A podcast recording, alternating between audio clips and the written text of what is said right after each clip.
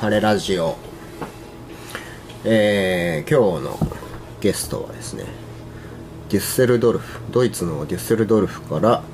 えー一時帰国中のミュージシャンの、えー大塩俊介くんですよろしくお願いしますよろしくお願いします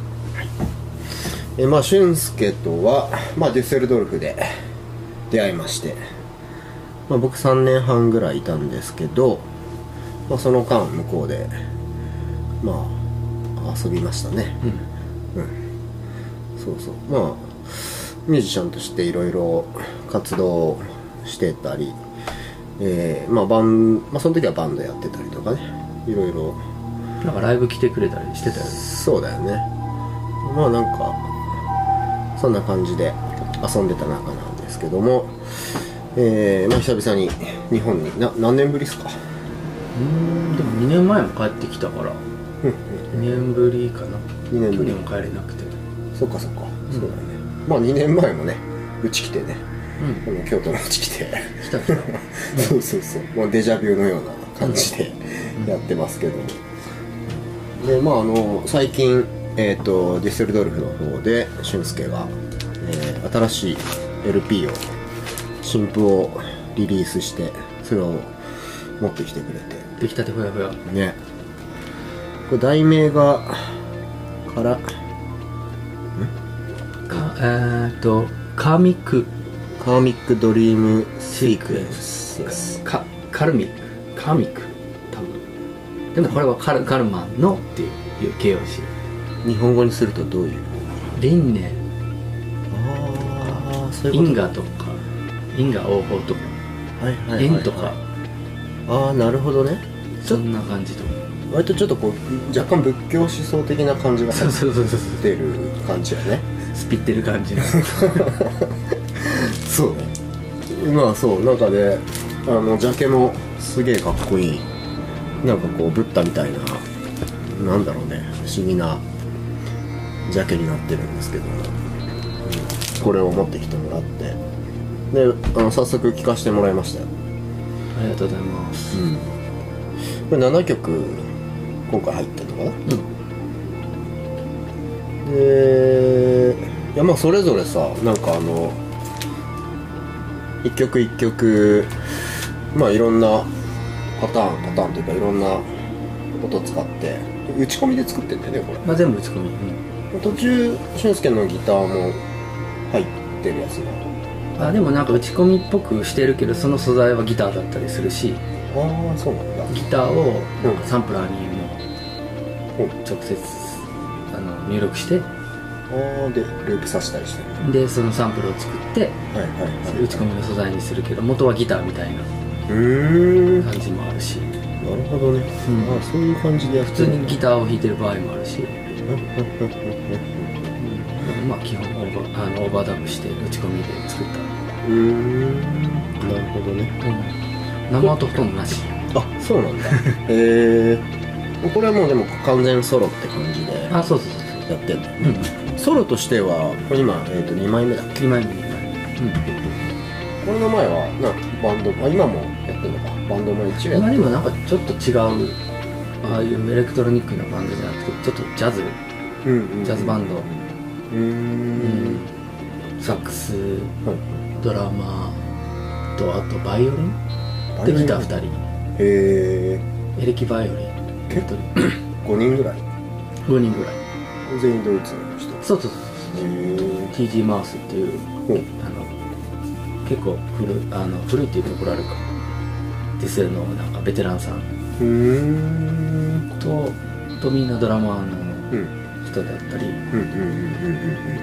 カーステンっていう人だったりへえバイオリンの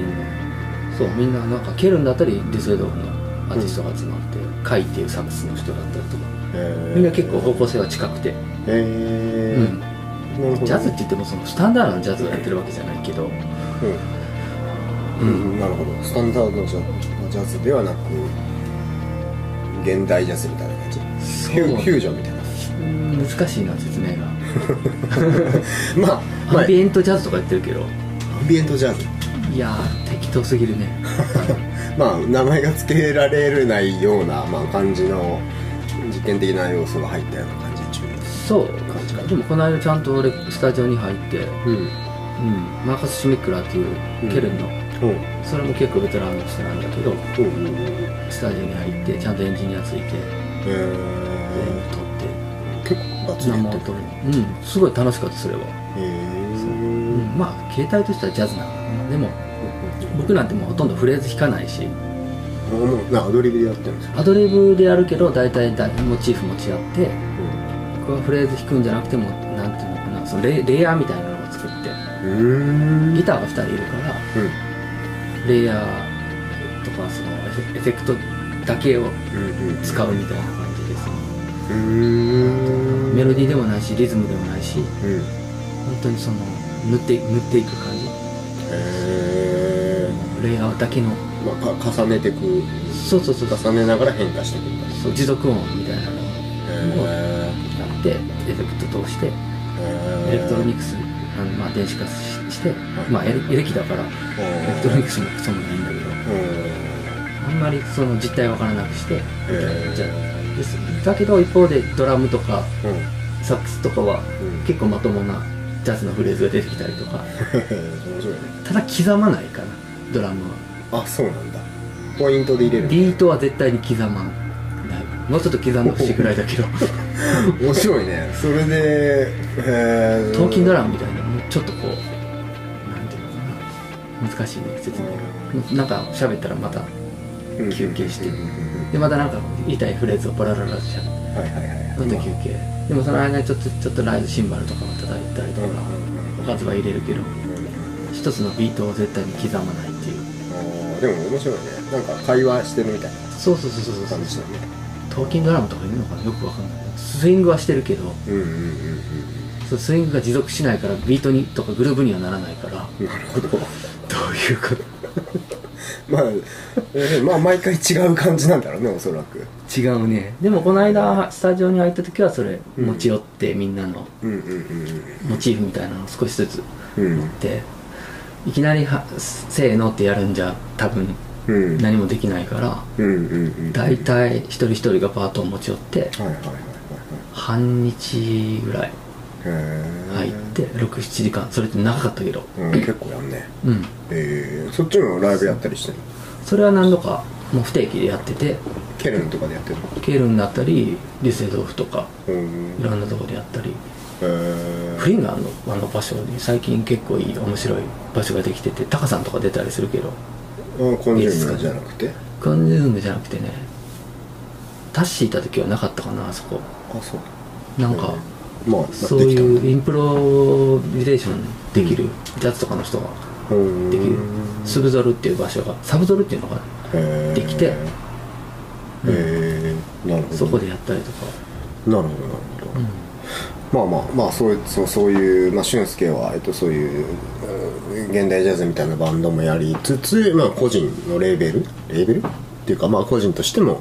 自主かな、うんレベルではないしねこれそうだねまあ活セ動ルフリリースしてセーフリリースしてますよとでそうでこれ聞いたんだけどあのね感想としてはねなんて言ったらいいのかなえっ、とね古代都市のうん遊園地にいうんや古代都市に遊園地があって、うんそこに行ってうんなんかこうそこの秘宝を持ち帰ってきたらうんなんか呪われてでなんか悪夢にうなされで最終的になんかこう魔術師みたいな人が出てきてああ不不思議な世界に連れて行かれましたみたいなはいはいはいはいなんかそういうイメージだったいいっ全す体通した僕の感想としてはなるほど でもそれ僕のイメージと近いですね、あ近いですかあ本当ですかあよかった 古代都市まではいいかな全然初めだけじゃんいやでも魔術師も合ってるし、うんうん、呪呪われるのも合ってるしおうだけどなんかそれだけじゃなくてうんまたちょっと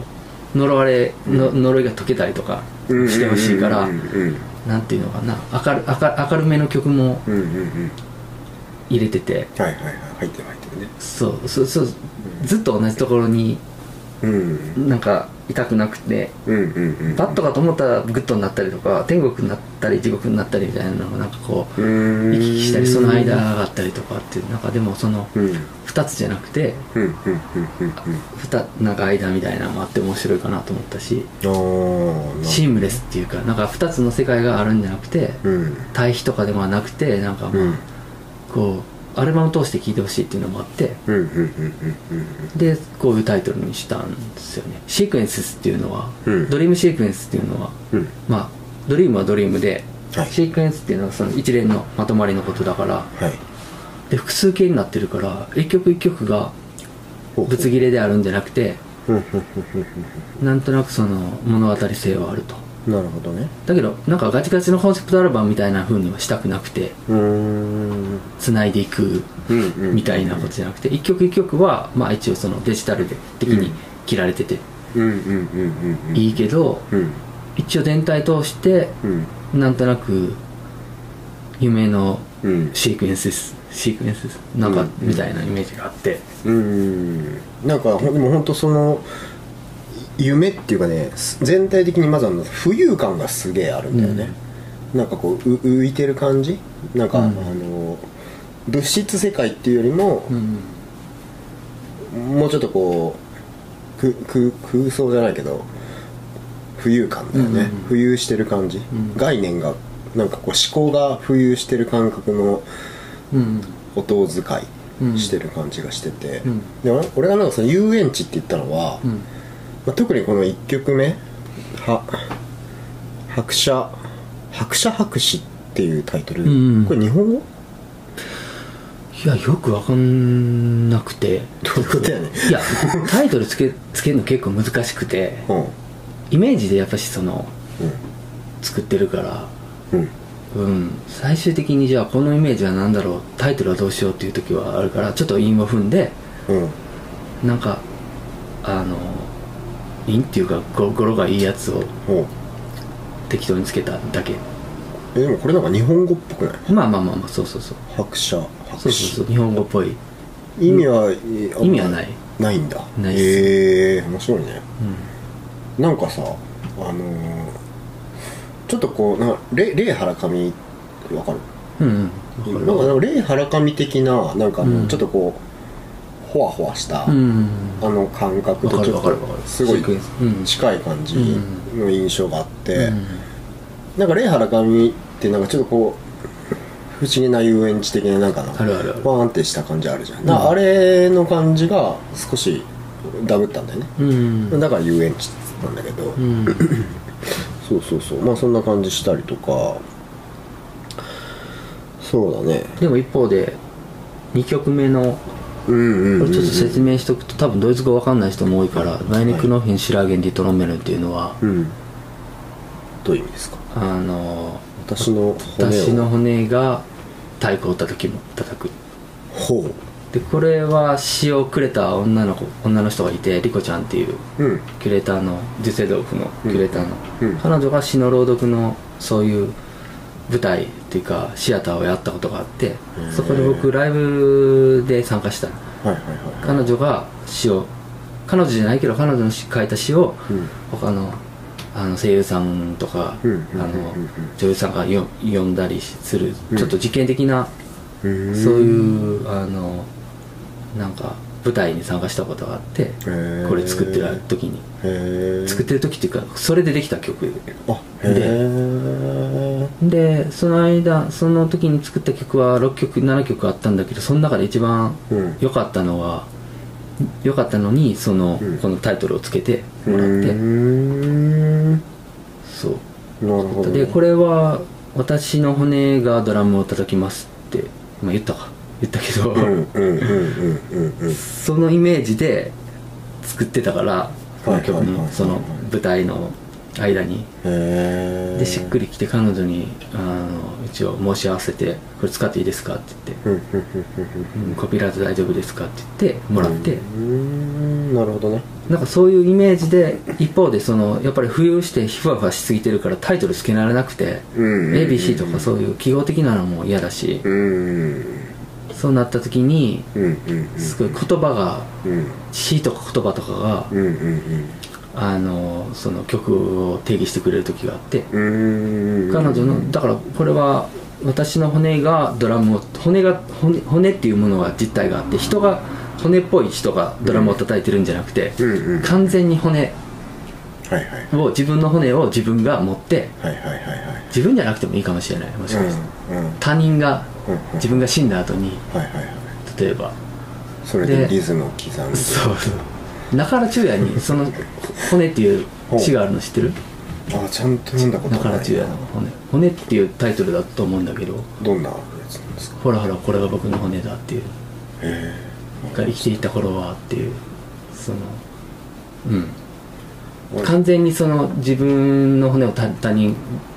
まあ他人が使われてないそれはかか完全に外になんかうん掘り出されてたり、うん雨に雨だらしになってるようなのを客観視してうんうんうん生きていた頃はこの骨はどうだったとかっていう詩がうんあるんだけどいきなりそそこそそのことを言ってるってリコちゃんに聞いたぐらいでうん僕はうんうんうん中原中也のほんあの詩をちょっとパロパロったりうんうんオマージュしてるって言ったら全然知らなくて、うんたまたまだってうんうんだけど結構学生時代に読んでたうんうんうん詩人で好きなえーまあでもあれよね今き俺も初めてちょっと聞いたけど、うんなんかあの死んだ後うのん世界を言ってる感じよね、そうそうまあだからつまりでもこの俊介の今回出した新風の全体的なイメージとしてもちょっと合ってるよねそうそうそう全くハマるから輪廻カルマみたいなそうそうそうそうの繰り返してますしかもそれをもう輪廻転生してるから客観視してて自分が死んだことはいとはいかも、はいはいはい自分の骨があるっていう骨の実態でやっぱりなるべくふわふわしてるからうん実態に近づけたいからドラムっていうなんかうんうんすごい分かりやすいっていうかうんうん刻むでしょそう刻むし音もドンってそのドラムがひょドラムの場合はなんか表面がうんうんうん振動して音が鳴るし、そうだねそううん、あのもちろん PA つなぐ時もあるけどドラムってその室温がすごいでしょ、うんそういうリアリリアリティっていうかリアリズムだねの楽器うっていうのもすごいーんなるほどあなるほどは合ってるなと思ったいしはいだけど作曲の中でそのなんかそういうドラム骨を叩いてるイメージがあるんだけどうん誰かが、うんもしくは自分がうんうんうんうん死の舞踏みたいなそんなイメージがあって、うーんだけどやっぱりふわふわとかしてる、うんそういうまあ夢ね夢でそうの中レイヤーみたいなのかももしれないみたい一応そのこのドラドラムがはっきりしてる曲なんだけど、なはいはいはいは一応そのレイヤーみたいなのは足してていなるほどねで最後に結構その自分ののちょっとチープなイメージになるけど骸骸骨みたいな人がはい自分の骨を叩いてる骸骨みたいな人っ て何だけどなんかそういう死の舞踏みたいなイメージがあって自分は死んだ後に他人が自分の骨を使って叩いててうんそれはなんか死者の声みたいなのが聞こえてきたらそこで面白いかあなー要するに自分なんだけどああなるほどでその声みたいなのも一応なんかサンプルにサンプルっていうかうん自分で出して、へえ自分じゃないかあれはお坊さんの声サンプルしたかなあそうなんだうんで暴行打倒して、うんわなんかちょっと実体なくしてう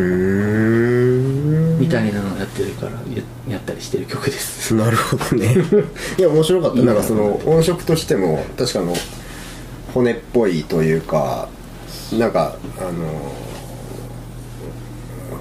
まあなんなんまあ骨っぽい音っていうだ確かからに実は骨で叩いたら例えば何でもいいけどうんああいうジャンベみたいなのとかうんどどうなんのかなと思ってうんあのよくそれは分かんないはい分からんよねわからないけどなんかイメージはできるよそのイメージはあってうんめっちゃ、うんうんうん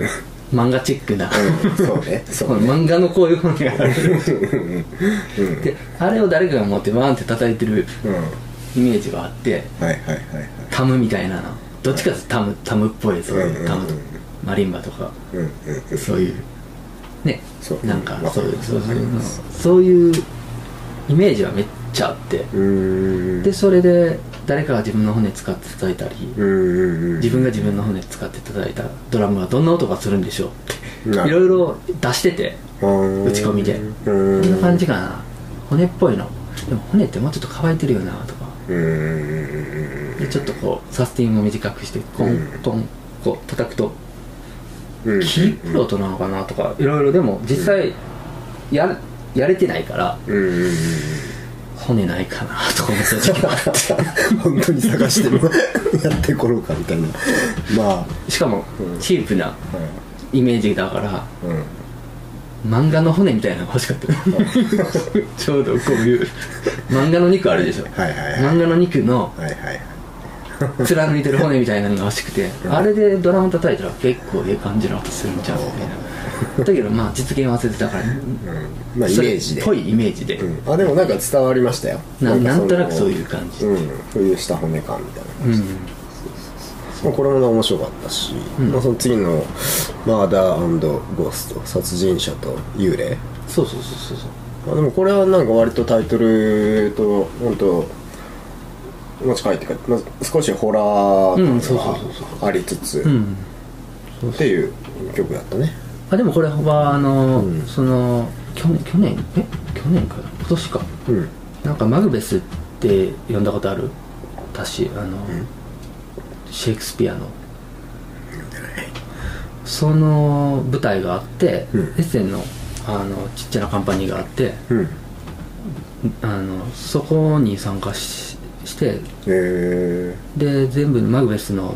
あの舞台を全部やるから、うん曲つけてって言われたのね全部初めから終わりまでー、へーその一節になってるこれはあで実際そのマグベスのあの舞台のものから全部撮った「マダーゴースト」っていう舞台あのあのそういうシーンがあるああ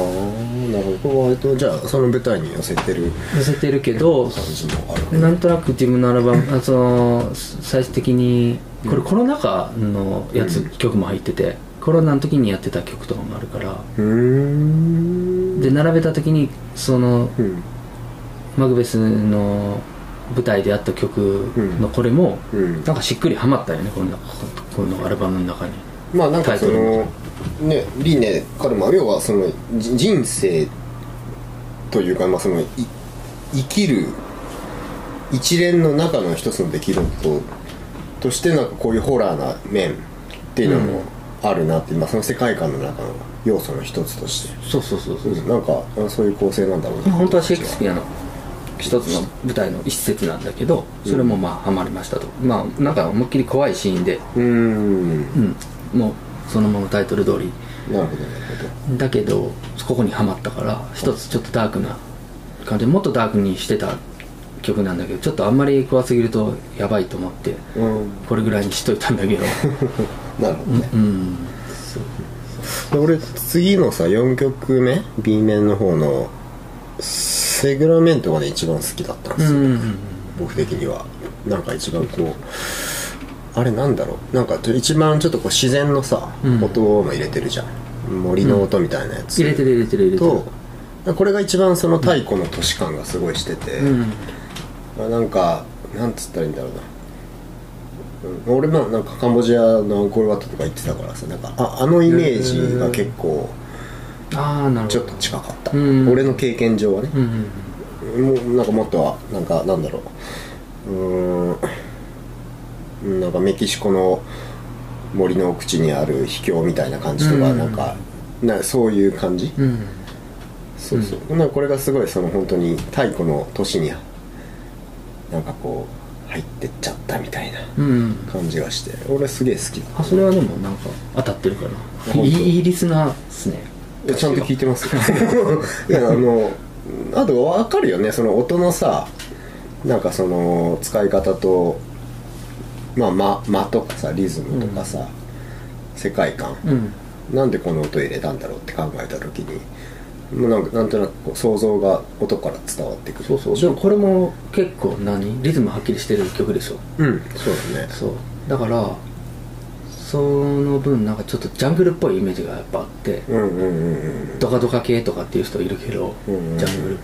ジャングルってそのあのあのドラムベースのジャングルじゃなくてうん本当ジャングルに忍ぶあのなんていうの迷い込んだうんうんうんうんででなんかそのアフリカのジャングルどこでもいいけどうんでその原住民にはい遭遇して、うんそういうイメージってうんだからそういうモチーフってあるじゃ んうんでその人たちはやっぱりドカドカ 系でちょっと太鼓でああドカドカ系そういうことね太鼓ではいはいはいうんでまあなんかいろんな動物いますみたいな、はいジャングルだからなるほうどんなんかすごい俺好きだねこの4曲目が一番とりあえずそうでも実態はやっぱりなくしたかったから、うん単純に鳥鳥のとかジャングルのいろんな動物の声にしたくなくてうーん一応それをシンセサイザー通してお音をなんていうのかなちょっとその鳥の声を鳥っぽくじゃなくておちょっと変えてるあそうなんだモジュレーションかけてるえー、なるほどねうんいやよかったですこれ、うんその次のこれはどういうやつなんですかアントンアントンって人の名前これこれなんかあのそう幼稚園の時にうちの子供が行ってる幼稚園にいたはいアントなンんか同ズ級生の男の子の名前であそうなんだ勝手に使ってアントンズ・ビューティフル、えナイトメアー、あナイトメア悪夢美しい悪夢そうそうそうえー、ナイトメアって悪夢だっけそう悪魔悪魔悪魔うん、うん、子供が悪夢にうなされてるみたいなでも美しいみたいないやあんと子供がとかっていうイメージじゃなくてまあなんちゅうのかななんか悪夢夢見てる時に悪夢うなされるほど怖くなないけどすごい怖い夢ってあるじゃん起きた時今ありますねはいだけど結構傍観してるみたいな自分でいたりとか、うんうんうんうんうんでしかもそれがなんか美しいとさえ思ってる瞬間もあったりするんじゃないかしらみたいなイメージうーん単純にだからこうんこ怖かったじゃなくてうん怖いけど見てみたいみたいなうん怖いけど体験したいみたいみたいな、はいはいはい、はい、そういう怖いもの見たさみたいないい夢悪い夢の逃げるのじゃなくてうんは怖い夢見てるんだけどどっかなんか感動してるみたいないはいはいはいそういうのがあってもいいんじゃないかなと思ってそのイメージであ作っただから怖かったりするけどなんとなく綺麗なシークエンスがあうん流れてきたりとかうーん怖いけど綺麗みたいななるほどねああんかその両義性みたい相な反するものが同時に存在してるような感覚なんとなく夢ってそんな気がしててまみあんな怖かった、そうだねよいい夢だったっていうけどニュートラルな夢もなんかあるような気がしてて、うんうんうんうんうんうんそういうのをなんか定義できないかうんなと思ってうんなるほどねなんとなくるほどね怖いんだけどおも面白いと怖いんだけどなんか美しい夢みたいなうんあでもなんかそそういうさその相反するあの両極にあるものが同時に存在してたりそれがこう一つになってたりっていうのって一番なんかすごいなんていうのかな俺の感覚としては、うんなんか言葉選びが難しいけどなんか真実に近いと俺は思うわけですようん真実というかそのそういうもんですよね世界ってっうんて思ってるとこがあってなんかねよくなんかこれはいいこれは悪いって言うけどさそうそうそうそうそれそうじゃないじゃんうんメディアはそうやって言ってこう、沸かそうとするけどさ、知れば知るほど一枚岩じゃなかったりするからそうそうそうそう なんでもやべえってなってなんかそうそうあんなこと言っちゃったけどやべえ まあっていうのは多分おそらく人間がさそのよりなんていうのコミュニケーションを取る上で分かりやすくしたいから伝わるそうだねそうしようとするんだけど、あおっしゃる通りまあ実はそうじゃないっていうのがまあまあ当たり前の事実と俺は思ってるので、なんかそれをこう曲にしたような感じだったなんかあって思うのアリ不思議の国のアリスうんはい大好きでやっぱりはいはいあれってわけわからんしカオスではいすごい本当はテンパってるはずなんだけど、うんうんうんうん意外と淡々とやっていくでしょ、うんうんうんそうだねそうだねうんで時に感動してたりするし、うんうん怒ってたりもするし、はいはいあれがなんか実態なんかなと思って人まあ間そうだねあれは割とそのアリスのアリスが、まあ、そういう世界に迷い込んだという設定の上で割と真実を書い事実の世界を書いてる感じがそうするよねでも夢って結構すごいおかしくなったり、面が変わったりするじゃん面って、夢ってさ、うんでも意外とそれをあれ面変わったとか、うんステージ変わったとかうんうん思わずうんやってるでしょ、うんあの間って意外となんていうのかな時間感覚もちょっとおかしいから夢見てるようになって、なんかあってそのステージに変わったのかっていうのはあんまり気にせずに次のステージを見てるじゃん、うん映画のシーンみたいに、うんうんうんそうだから違和感なくこういってるうんうんいう感じの冷静な感じでわけで起きてること結構やばくないとか空飛んでるとかうんうんそういうのが夢であるでしょはいありますだからこう全然違うものをぶつけたくてうん怖いのか怖くないのかなるほど美しいのか醜いのかとかじゃなくて、はいはいっていうのをなんとなくタイトルに込めたかったっていうのがあってなるほあのアントンって男の子はどうで誰でもよかったどねうん別に、うんペーターでもよかったし何かの代名詞トーマとスしでもていいしっていうそうそうそうこのでまあ次のグロックマンこれなんかこれガムランみたいなの使ってたのこそうそうそうそうこれはそうガムランサンプルしてれガムランと自分で叩いてえっとサンこれどうどうやったかないろいろかな、ま、混ぜたりたへでもネットで取ってきたやつとかえああとカリンバーっていう楽器があってうんしてるしてるこれ親指ピアノのやつ、うあれをサンプルしてガムランっぽい音にすごい変えていってうんでこれ2っててしてんの1あ1があるのよね一応俺さっき言いたよそうあのー1があって前の作品にうんうんうんうんそうそれのうん2バージョンあ でそういうことねバージョン2えそうー、なんかあのうんグロックマンってどういう意味だっけグロッケンシュピールっていう鉄筋があるでしょで結局そのなんとなくその、ガムランって鉄筋っぽいなって自分が思ってるからああの鉄筋っぽいなわけで鉄筋だけど、はいはいだけどその鉄筋っぽいのもあるしそのゴーンって叩くうんゴングみたいなのも全部総称してガムランって呼ばれてると思うけど、ああそううん、い実はいろいろあってへーすごいキンキンした音を出すうんうん鉄筋からいろんな金金物っぽいやつはかいはいはいらはいはいろいろあって、でもまあ一応鉄筋の音が一番好きであなのるほどんかこういう鉄のハンマー使って叩いたりするんだけどミュートしながらってへででででででででへででででってやるんだけど高速でえであれがまうあんドイツ語でいうグロッケンシュピールうんうんをもじってうんうんでそのそれもちょっとちょっとなんか土着的なイメージがうんうんうんうんうんうんあるんだけどうんそのブッシュマンみたいなイメージがなんか自分の中であってなんかそうんのアアフリカうんのうんわかるよマットメンみたいなブッシュマンみたいなああいうどまた土着土着のお兄ちゃんが出てきてうんうんうんいやそれが俺が言ってた魔術師なのよあそうそううんなんかなんか出てきたなって感じがしてそうそうそうそうそうでもともとワンでもグルックマンワンでもそういうイメージでやってて、うんそのあの秘密の儀式に迷い込んじゃいましたみたいなはいはいはいはい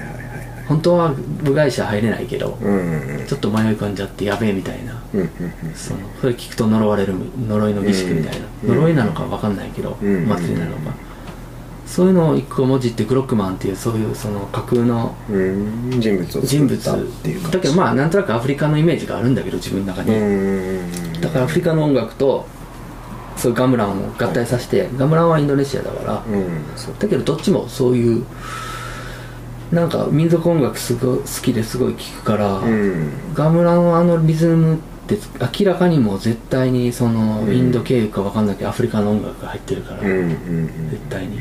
経由経由されていろなるほいろどなるほどだからあながち離れた位置じゃないと思うし、うんなんかあのむ向かってる先は一緒な感じするよね、うん場所がアフリカとインドネシアでアジアとアフリカ大陸全然違ったとしてもイスラムが入ってたりとかっていうのもあると思うけど、うん土着のものがいろいろ全然文脈違うけど大き大宮廷があったりするしそうガムランの場合ははい宮廷音楽だったりもするし、うんうん、ジャワとかね、うんうんううんなるほん、全然違うけどまあななんとなくそういう架空のブッシュマンみたいなそうんの少数民族の少数民族っていうのはなんかもっといい言葉あるはずけどどうんうんいかがんけどなんかそういうあ人がいるの ねそいつがその土着の音楽をなるほ鳴でらもしたそりれとをなんか一つのものを真似するんじゃなくてちょっと世界のそのいろんなうん散らばる自分の大好きな民族音楽をミックスしてみたかったってうんいう感じかな、うんなるほどねまあこの最後の「ドローイング・フォー・30 years」っていうのはどんな感じなんですかあこれはその、えっと、一番最後にできた曲で、うんこれ最新えっの、とはまたリコちゃんが出てくるんだけどいはい経営者のはい彼女がなんかあのエイジング老いに関するドキュメンタリーを今作ってて、へうん、えへいろいろあのあのその映画祭に出したりするように今えはいあまり全部喋らない方がいいんだいいと思うけど今準備してるドキュメンタリーがあってほぼほぼ出来上がってるんだけどうんそこに茨城の吹田市の横の茨城大は阪のいはいアーティスト、うんい稲垣さんっていう、はい知って知らないかな稲垣知らないさですうんんその人のシーンが出てきてへえその人がその老いに関するうんドキュメンタリーを作ってて老いって言ってもそのうんなんていうのかなあのアルツハイマーみたいな人のうんあの認知症の人に関するうんあの日読比較だったりい日読いろんなところにうんワークショップしたりうん大阪だったりうんデュッセルドルフだったりうんそのなんかドキュメンタリーフィルムにつけた音楽へで稲垣さんがたまたまその置いていくことにたか関して話すシーンがあってえほうほうほうほうほうその稲垣さんっていうアーティストを30年間ドローイングしてたんだとへでそのこシーンがあってそこに音楽をつけてって言われたからえああなるほどつけたタイトルが、まあ、思いっきりドローイングフォー30 years って言って、うん毎日毎日毎日ドローイングでその変化を自分史みたいにして、うんもう一回お年取った自分から振り返って見てみるうんだ年取った自分が年取った自分っていうんじゃなくて時間の逆転が起き起きたりするっていうすすすごい印象的なシうんーンがあって、そのうちみんなに見せられると思うけどその映画、うんはいそこにつけた音楽でだからさ、ま、毎日毎日その本当はねこれ3000年にしようかなとかいろいろ思ったけどまあフィルムにその映画につけたシーンが映画のこと文言が30年っていうことだったから、うん30年にしたけど、なるほどねそこから離れてなんかすごい琉球の時間みたいなすごい長い時間みたいなのをイメージして、うーんなるほどねととはに終わらないみたいな感じのうーんずーっとループしててもいいみたいなうイんメージの曲をうんなるほ作ってるから結構アンビエントっぽい曲になってると思うんだけど、どうんうんうんなるうほん、どねなんかあのーまあでも全体的に本当にそのタイトル通りの「ピラミック・ドリーム・シークエンス」って感じがうんうんしましたうんうんすごいいいアルバムになってるなってありがとうございます、思いますねあとなんかやっぱそのなんかね俺はやっぱり遊園地感っていうのってなんかいう言葉になってしまうんだけどなんかでもやっぱ俺がやっぱ俊介自体を知ってるから、なんか俊介っぽいって思った なんかそのすごい知識が豊富なのとそのななんなんだろうなそのアジアジア感日本感なんだけど、うんうんなんつったらいいんだろうなちょっとなんていうの子供感俊介の中にある子供感うんあるじゃんあると思う、うんあるのかなうんなんかそれがすごい本当こういい感じになるほどあの音に変換されてるって感じがしてうん、なんかあの非常に世界観が出来上がってるもんだなとありがとうござ思いいまますしたはい、まあってな感じでこれラジオ聞いている人が聞きたいと思った時にどうしたらいいんでしょう日本だとどこで扱ってるのえ日本だったら結構えー、どこだかな買える葛西市の大阪えー、っとね葛西市は兵庫あ兵庫ですか扉レコーズっていうところがあって結構コアな世界中のあ俺知ってるぞ扉レコーズあボイドの上のうんうんうんそことか、うんあとフォーエバーレコードだったりほうほうほうほうほうえーとあと京都だったらパララックスレコードとかへえでそのレコード屋さんが親切にいろいろうんあのあの今この発表したなんかバンドキャンプっていうプラットフォームがあって、はいはいはいはいそこそのサイトのリンクを貼り付けてくれたりししすると、うんまあそのレコード屋さんのサイトから音源聞けたりするしあそうなんでですそこで買えるしおオッケーオッケーじゃあまあなんかそこら直接辺ここからは買ってもらってもいいしバ概要ンバンドキャンプででそこで聞くだけで終わってもいいしはははははまああとちょっと少しこの音ミックスさせてもちろんもちもろんらってこのラジオ全の然いいですうんでちょっとそやしたろらうと紹介にもなるんで、ぜひぜひなので多分このえっと、えー音源のね始めと終わりにちょっとこうミックスこれしようと思うんで、まあ、そこからさらに気になった人は概要欄飛んでもらってそこに、えーリンク貼っとくんで、まあ、ぜひちょっと聞いてみてくださいということで、お願いしますまあ1本目はあのこんな感じで意外とあっという間だねおおもう40こ分経っんてなるに時間かかる早いっしょすげえ 時間感覚狂うなそうなのよ結構早いんですはいまあというとこいやでもなんかめっちゃ嬉しかった、あ本当うんうんちゃんと聞いてくれてていちゃんと聞いてますよ ちゃんと話を聞くんだからちゃんと聞きますややばいやばいはいはいありがとうということで、えー今日のゲストは、えーデュッセルドルフえーでミュージシャン、えー大塩俊介君でした、えーお疲れ様でしたはいありがとうごあざりいがとうございまますす